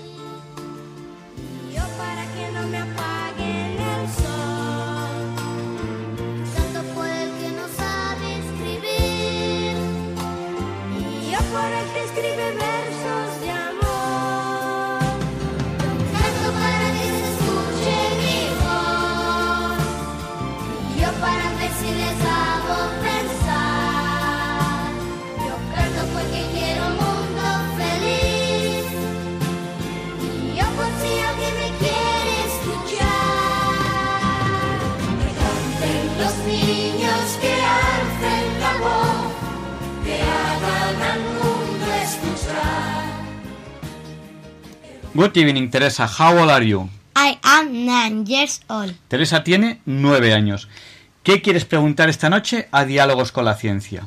Que la tela, la tela de, por ejemplo, de, la, de las camisas, ¿de dónde salió? Porque de la nada no sale nada. De la- yo, de las Ah. abejas, ve. Y también puede que de piel, el de no sé, de no, de algún animal, por ejemplo un áurico de piel. Sí, a ver. Eh, el hombre es el único animal que no solo es- él se adapta al medio, sino que él adapta al medio a sí mismo. Fabrica casas para, para vivir, eh, se viste para poder soportar el frío y el calor. ¿Cómo que el frío y el calor? Sí, por ejemplo, en el desierto se viste con telas blancas para poder, para poder soportar el calor y se tapa para que no para que el sol no le abrase. Entonces el ser humano se adapta al medio y él adapta al medio así. Entonces ya en la prehistoria se sabe que eh, eh, los seres humanos se visten con pieles y eso ha ido cada vez a cosas más complejas. Eh, ahora mismo existe el telar mecanizado, el telar moderno, que hace tejidos con telas naturales, como decía Ruth, de oveja, por ejemplo, y con telas sintéticas. ¿Qué es eso? Como de conejo. Sintéticas, no, sin- sintéticas es con unos materiales que son sintéticos, fibras sintéticas. ¿Quién conoce una, una fibra sintética de muy buenas características? ¿Quién? Yo no. ¿El poliéster? El poliéster, el- las fibras de aramida, ¿vale? Las fibras de aramida son de, de muy buenas cualidades. Por ejemplo, se puede hacer chalecos antibalas con fibras de aramida, ¿vale? La fibra de aramida es una fibra sintética de molécula, entre comillas, infinita. No es infinita porque no se consigue hacer molécula infinita, pero la molécula puede ser tan larga como se quiera. ¿Vale? Bueno, pues entonces tejiendo esas fibras, ya hoy en día, muchas de ellas sintéticas, eh, se hace la ropa. Muchas fibras sintéticas son derivados del petróleo, no, no todas, pero muchas son derivados del petróleo. Porque el petróleo no solamente se usa, como bien sabemos, para gasolina, gasoil y todo eso, sino también se usa para, por ejemplo, fibras, fibras sintéticas, muchas, algunas, ¿no? Otras vienen de, de otras cosas. Vale, Teresa. Vale. Yo canto para que despierten la flor. Yo canto para que el mundo sea feliz. Yo canto para no escuchar el cañón. Que canten los niños, que alcen la voz, que hagan al mundo escuchar.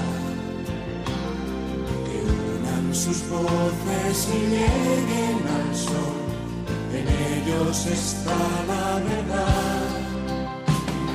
Que canten los niños que viven en paz y aquellos que sufren dolor, que canten por esos que no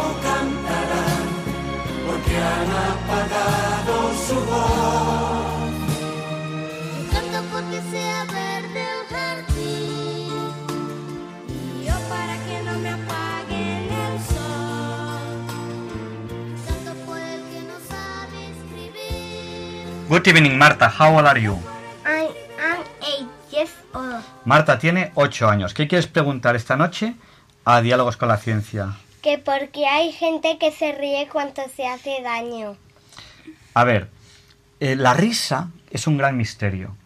Eh, a ver, las cosas que tienen que ver con la psicología, con el funcionamiento inteligente del cerebro, son un gran misterio. Sabemos muy poquito de- del funcionamiento de nuestro cerebro. Entre otras cosas, la risa, el llanto, etcétera. ¿Qué motivo tiene la risa? No lo sabemos. Eh,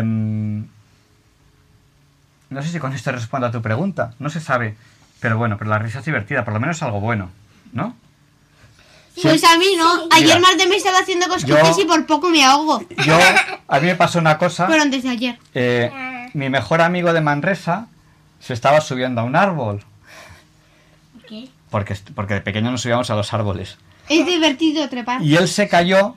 Y él se cayó. Y, y cuando se cayó, una rama le rompió el pantalón. Y se quedó colgando de los pantalones y co- agarrándose como podía con los brazos al árbol. Y, a mí me entró la risa de verla ahí colgando del árbol y no podía ayudarle, porque me entró la risa y entonces no, no porque claro, si no me hubiese reído, pues, yo estaba el, pobre colgando ahí de- del árbol y yo pues, pues no podía ayudarle. Venga niños, despedidos, que nos vamos ya del programa de hoy.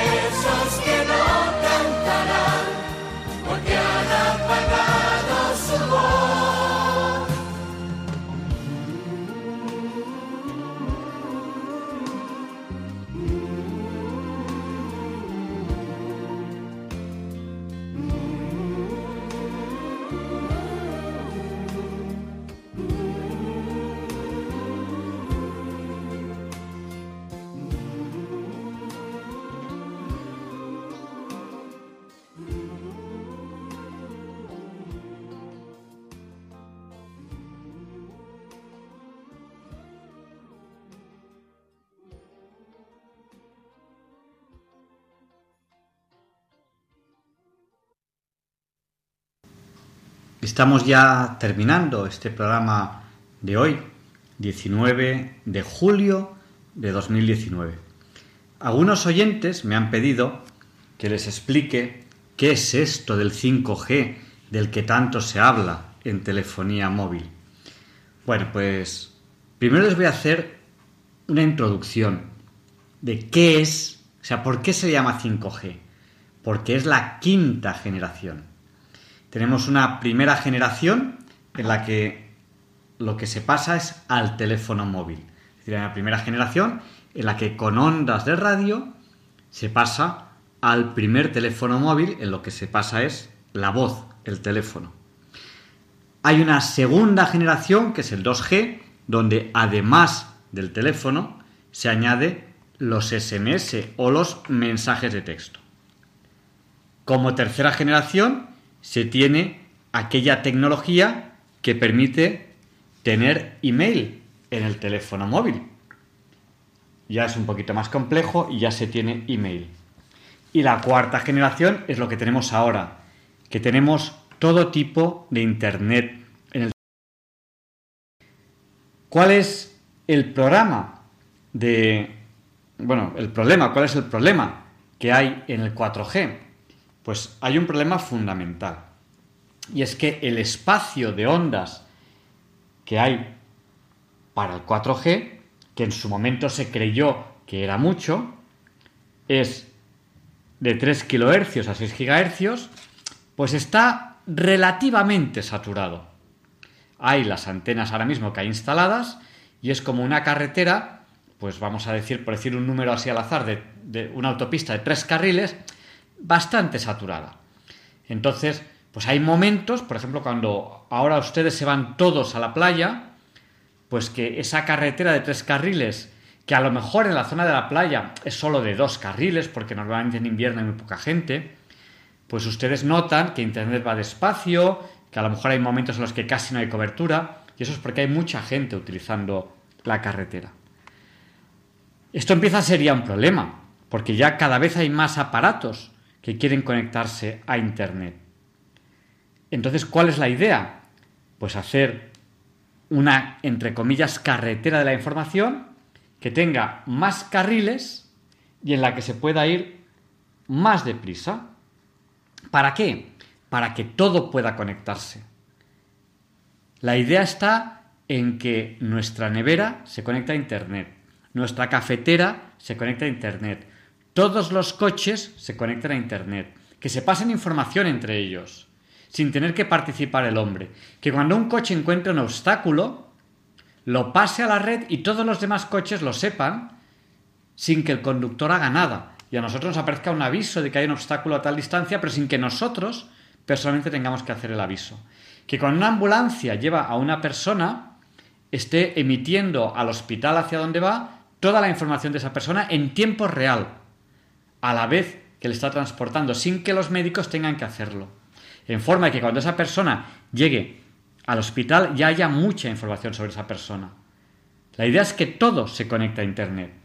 Pero para eso necesitamos más carriles y que vayan más deprisa.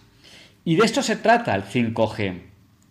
El 5G lo primero que tiene es que en vez de trabajar de 3 kHz a 6 GHz, sigue utilizando estas frecuencias, estas longitudes de ondas, pero continúa de 6 GHz a 300 GHz, es decir, sea de 3 kHz a 300 GHz.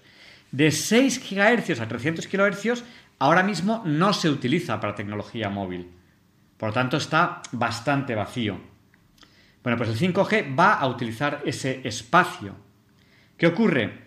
Que son ondas de longitud milimétrica, es decir, la longitud, así en, en AM la longitud de onda es muy grande, hasta cientos de metros. En FM es más pequeña. Las ondas de los móviles son ahora eh, métricas o centimétricas. Pues cuando estamos hablando de 6 GHz a 300 GHz estamos hablando de ondas milimétricas. Eso tiene un problema, que una longitud de onda tan pequeña no atraviesa obstáculos, no atraviesa prácticamente edificios, no atraviesa árboles, y eso en la ciudad es especialmente problemático. Entonces, hoy en día tenemos una serie de repetidores, una serie de antenas que son bastante potentes.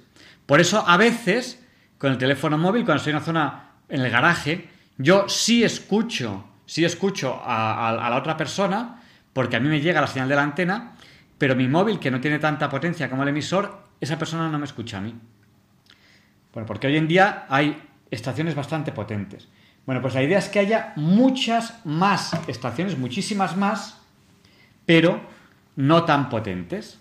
Por lo tanto, ya estamos en dos tecnologías. Uno, ondas milimétricas. Dos, muchos más emisores de menos potencia. ¿Qué ocurre? Que cuando hay muchos más emisores, empieza a haber muchas interferencias. Entonces, ¿qué ocurre? Pues que la tecnología que se quiere implantar es que las ondas sean direccionales, es decir, que no sea una antena que emite en todas direcciones, sino que la antena detecte dónde está el teléfono móvil y que apunte hacia allá esa información. En otra dirección, otra información para otro usuario y así. Que haya microdireccionalidad, es decir, para cada usuario que haya una direccionalidad. Además, va a haber lo que se llama un Massive MIMO. ¿Qué es eso de Massive MIMO? Pues es, MIMO es, son las siglas de Multiple Input, Multiple Output. Es decir, que de forma masiva todos los objetivos funcionen, todos los objetivos funcionen con muchas entradas a la vez y muchas salidas a la vez. Por ejemplo, que el teléfono móvil, que prácticamente es un ordenador de bolsillo, en vez de estar conectado a un repetidor, esté conectado a muchos repetidores y que esté a la vez con varias entradas y con varias salidas. Y falta todavía una tecnología más para el 5G, que es lo que se llama el full duplex. ¿Qué es eso del full duplex? Normalmente ahora en un teléfono móvil él envía paquetes de Internet y recibe paquetes de Internet, pero no lo hace a la vez. Si lo hiciese a la vez, interferiría la entrada con la salida, serían como dos trenes, el tren que viene y el tren que va y se chocarían. Pues el full duplex permite recibir y emitir a la vez, en forma de que los trenes se cruzan, los trenes de información se cruzan sin chocarse. Bueno, pues esto es lo que es el 5G. Se lo voy a resumir. Se llama 5G de quinta generación porque eh, en, la primera en la primera generación es, son los primeros teléfonos móviles. En la segunda generación además se añaden los SMS, los mensajes de texto. En la tercera generación los teléfonos móviles pueden recibir email. En la cuarta generación, que es lo que tenemos ahora, además tienen internet.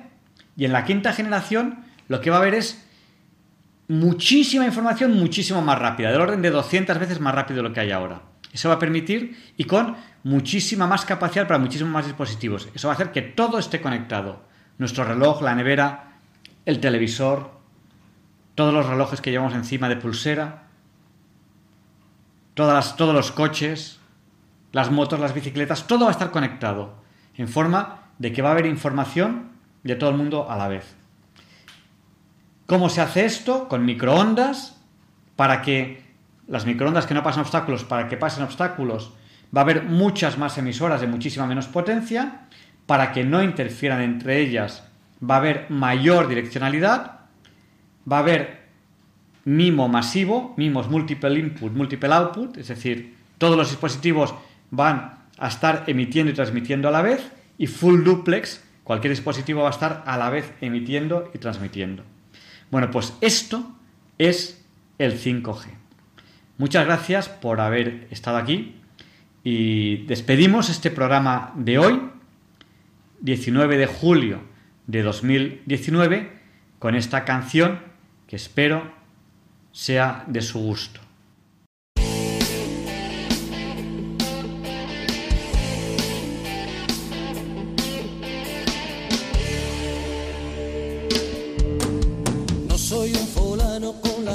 Fácil de esos que se quejan solo por vicio. Si la vida se deja, yo le meto mano y si no, aún me excita mi oficio. Y como además sale gratis soñar y no creo en la reencarnación, con un poco de imaginación partiré de viaje enseguida a vivir otras vidas, a probarme otros nombres colarme en el traje y la piel de todos los hombres que nunca seré.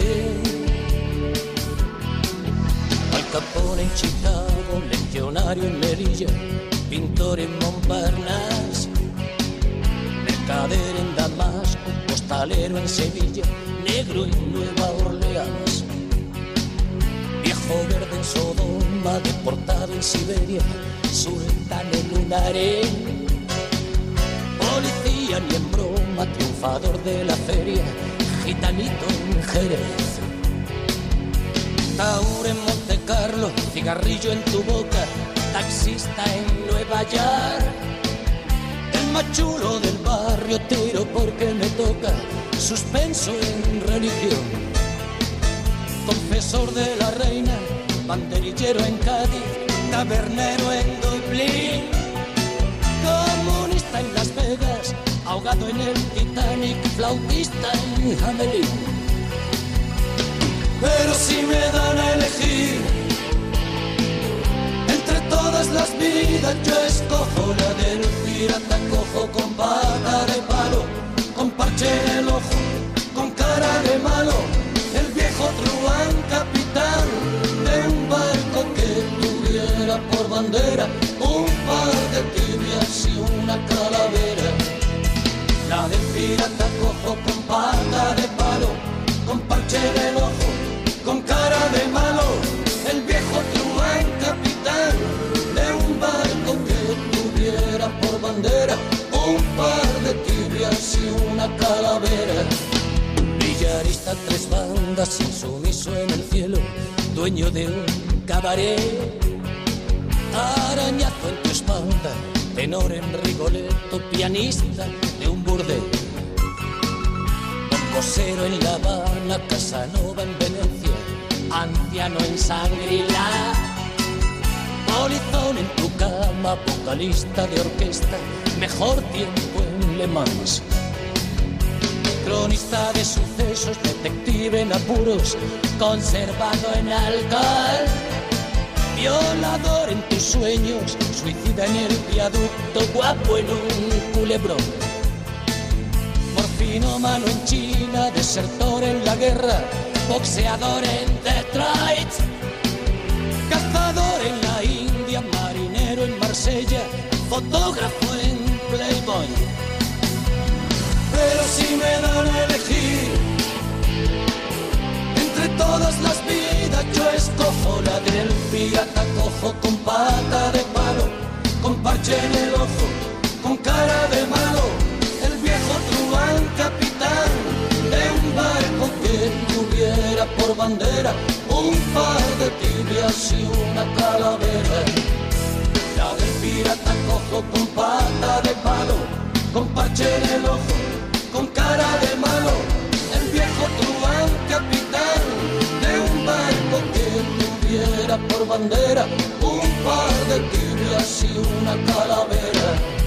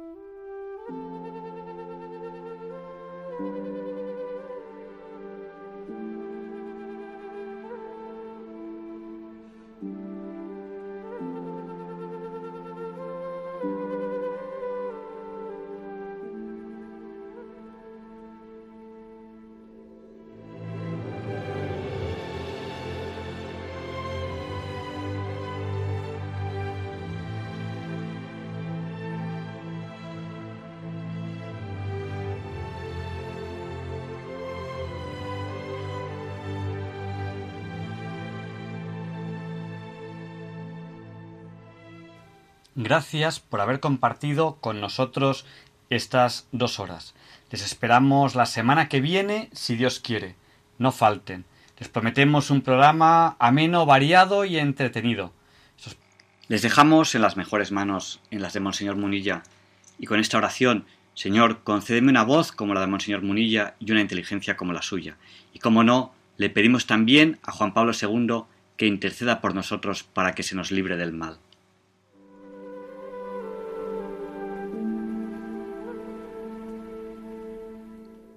Y así concluye en Radio María el programa Diálogos con la Ciencia. Dirigido por Javier Ángel Ramírez.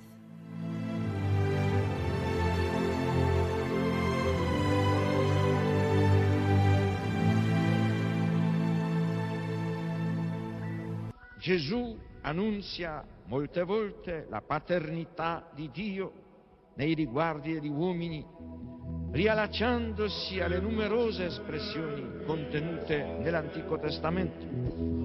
Per Gesù Dio non è solamente il Padre di Israele, il Padre degli uomini, ma il Padre suo, il Padre mio.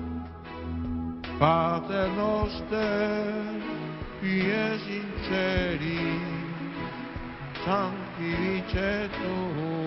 sanctificetur nomen tuum, adveniat regnum tuum, fiat voluntas tua, sicur in cielo ed in terra.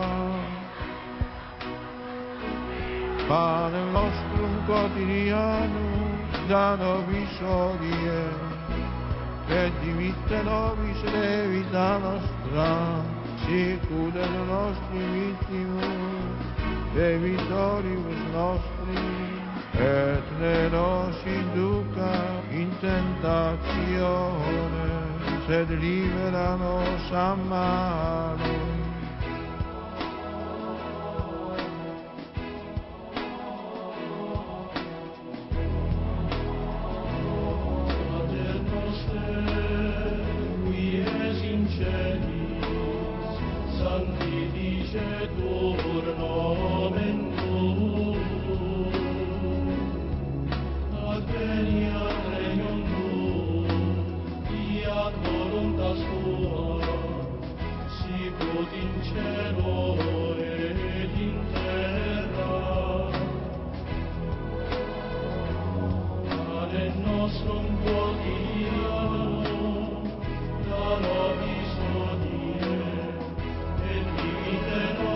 de vita nostra, sicut et nos dimittimus debitoribus nostris, et ne nos inducas in tentationem, sed libera